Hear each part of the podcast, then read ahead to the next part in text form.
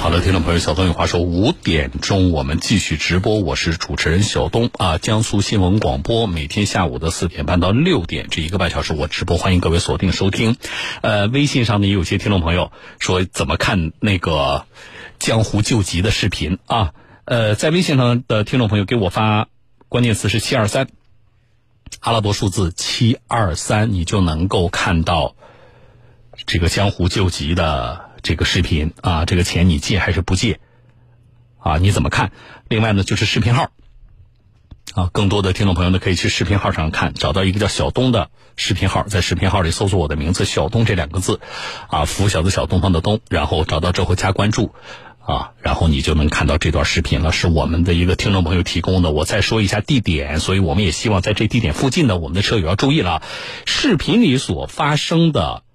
这个地点是哪呢？徐州市睢宁县中山北路与北外环交叉口的北面，是我们的一位听众朋友杨先生，啊，也感谢提供的这段视频，杨先生很有心，啊，把这个整个的对话的字幕都制作好了，特别好，啊，但是他本人有疑惑，他是没有借的，可是呢，他的疑惑就是人家是不是真的需要求助？他说我当时没现金，我当时有现金的话，说不定我就给了，啊。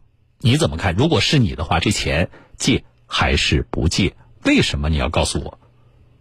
好不好？好了啊，去视频号上看，找到一个叫小东的视频号，去微信看，给我的微信发关键词是阿拉伯数字七二三，就能够看到这段视频。来，我和大家说下一件事，听众朋友，我们首先来关注南京疫情的最新的情况。七月二十二号的零点到二十四点啊，那么呃。全国的啊，三十一个省、自治区、直辖市和新疆生产建设兵团报告的确诊病例四十八例，这其中呢，境外输入是三十六例，本土呢十二例。这个本土的十二例就是新增的啊，都在江苏。这是七月二十二号零到二十四时，呃，无死亡病例，新增的疑似病例是三例，都是境外输入的。新增的这个疑似病例三例都在上海，啊，那么目前看。啊，南京的情况，确诊的病例呢，大部分是禄口机场的工作人员，比如保洁员、地服等。此外呢，有三例比较特殊，一个是，呃，轻型的确诊病例第十一例，他是呢一个男孩，十四岁，是学生，啊，他是另外一个确诊病例的儿子啊，那个确诊病例是三十八岁一位女性，在禄口机场担任保洁人员司机，也就是说，呃。孩子啊，十四岁的这个儿子也确诊了，还有一例呢是确诊病例第十九例，是也是一个轻型的病例啊，女，四十五岁，她是什么呢？是南航金城学院的宿管人员啊，她怎么回事呢？她曾于七月十五号在小区门口遇到了亲戚，而她遇到的那个亲戚呢，也是一名确诊病例，两个人在门口呢聊天聊了十分钟。还有一例是确诊病例的二十三例，也是轻型，是一位十九岁的女学生，啊，她的这个呃亲戚是禄口机场的一位从事保洁工作的一个人，女，四十九岁，啊，她侄女儿就是这个十九岁的女学生。那么确诊病例的情况怎么样啊？专家们怎么来开展救治？还有就是这些确诊的病例是否都接种过疫苗呢？东南大学附属中大医院的重症医学科室的主任杨毅啊，接受了本台记者的采访。那么相关的情况，我们来听一下。东南大学附属中大医院重症医学科主任杨毅就目前南京市新冠肺炎病例的基本情况做了介绍。这次收治的病人呢，应该是总体的病人的病情还是非常稳定的。那么现在主要是以普通型和轻型的病人为主。到现在为止，我们没有重症病人的出现。这些病例目前是如何开展救治的呢？杨毅说，去年以来，我们在患者救治方面积累的一些行之有效的经验，在这一次救治中仍然发挥着十分重要的作用。虽然病毒在不断的变异，国家其实有大胆的治疗指南，也在这个原则的指导下，针对每一个病人。特点的一人一策的东西结合的这样治疗方法，现在没有重症病人的出现，我们也希望通过我们的关口前移，早期的去监测筛查，避免这些病人转变成重症。杨毅介绍，目前收治的这些病例，绝大部分人都接种过疫苗，只有一例不满十八岁的患者没有接种。根据广州瑞丽疫情中的观察，接种过疫苗的病例在总体上症状都比较轻，转为重症病例的几率是明显比较低的，病程也比较短。所以说，疫苗接种还是有保护作用的。呼吁大家平时做好科学防护，即便是打了疫苗，还是要坚持科学戴口罩。病毒其实可能一直会不断的变异，而且我们平时特别去注意，在公共场合下个人的防护可能还是要去加强的。好了啊，值得注意的是，七月二十二号，南京以外的多地也出现了无症状的感染者。来说几个宿迁通报：吕某，女，三十四岁，在泗阳县一家服装店工作。她跟南京有什么关系呢？十七号的时候，她从南京禄口机场返回宿迁的。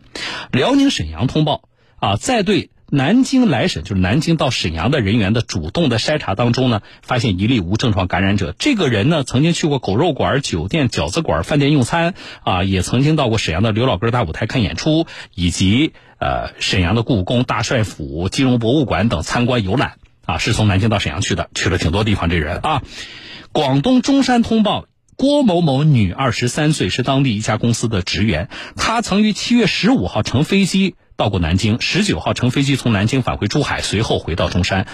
然后安徽一个通报，童某某，男，五十二岁，是南京市确诊病例顾某某的丈夫，啊，就是他的妻子是那个顾某某，是禄口机场的保洁人员，啊，最近呢，他是自驾往返于南京与马鞍山和县之间，从事临时的装潢工作，也就这是与南京相关，但是是南京以外的确诊的。四例病例的相关情况。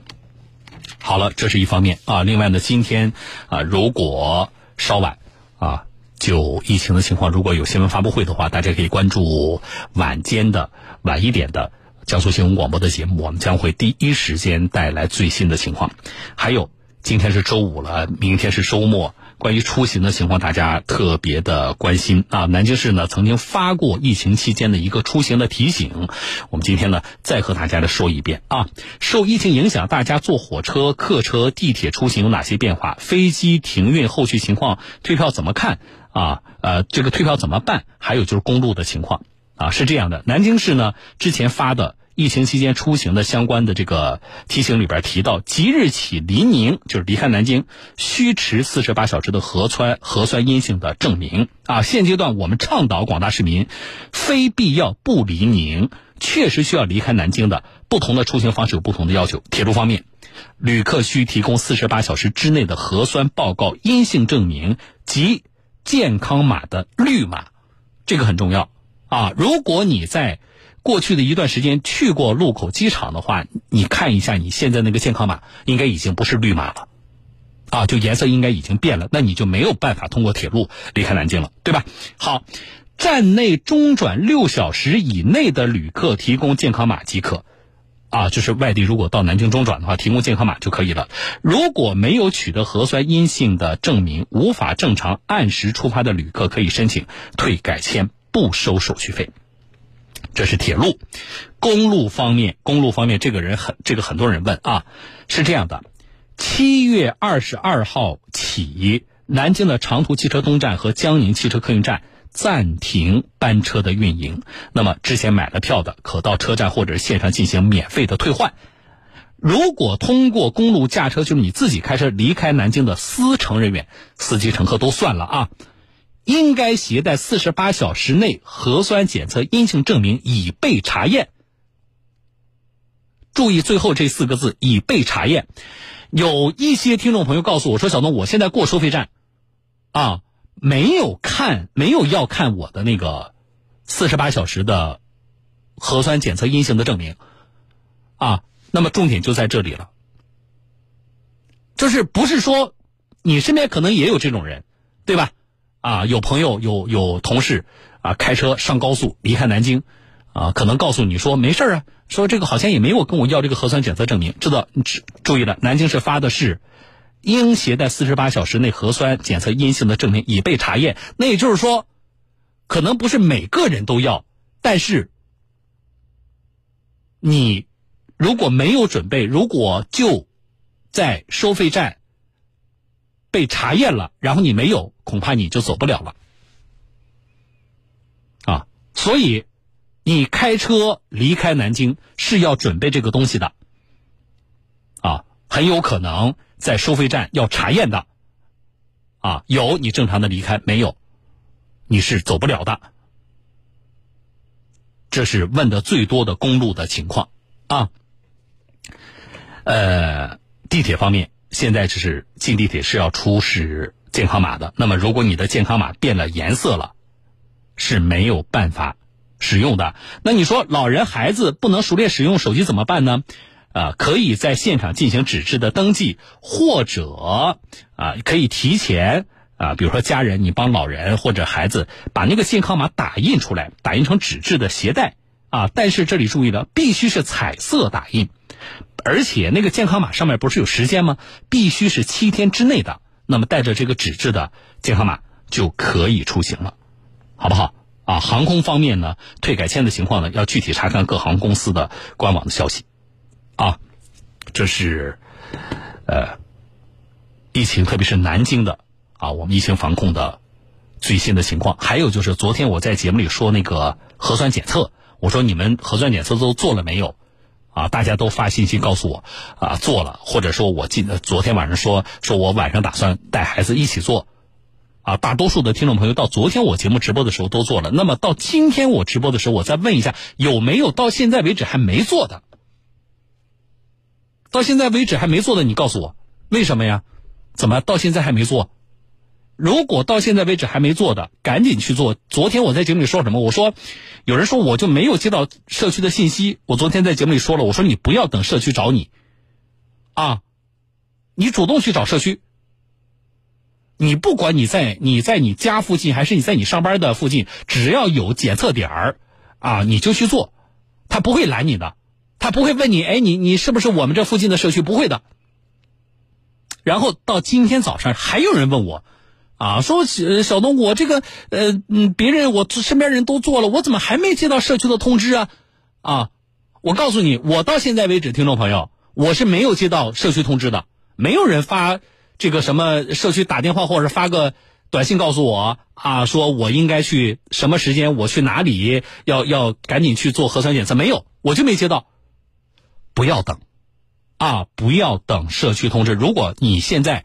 还没有做核酸检测，那你在南京，啊，你绝对是极少数了，啊，那么别再等了，你赶紧去找，你赶紧去找你上班或者家附近的那个检测点你现在身边大部分人不都已经做过了吗？你就问，你就能问到咱们附近哪有那个检测点赶紧去做。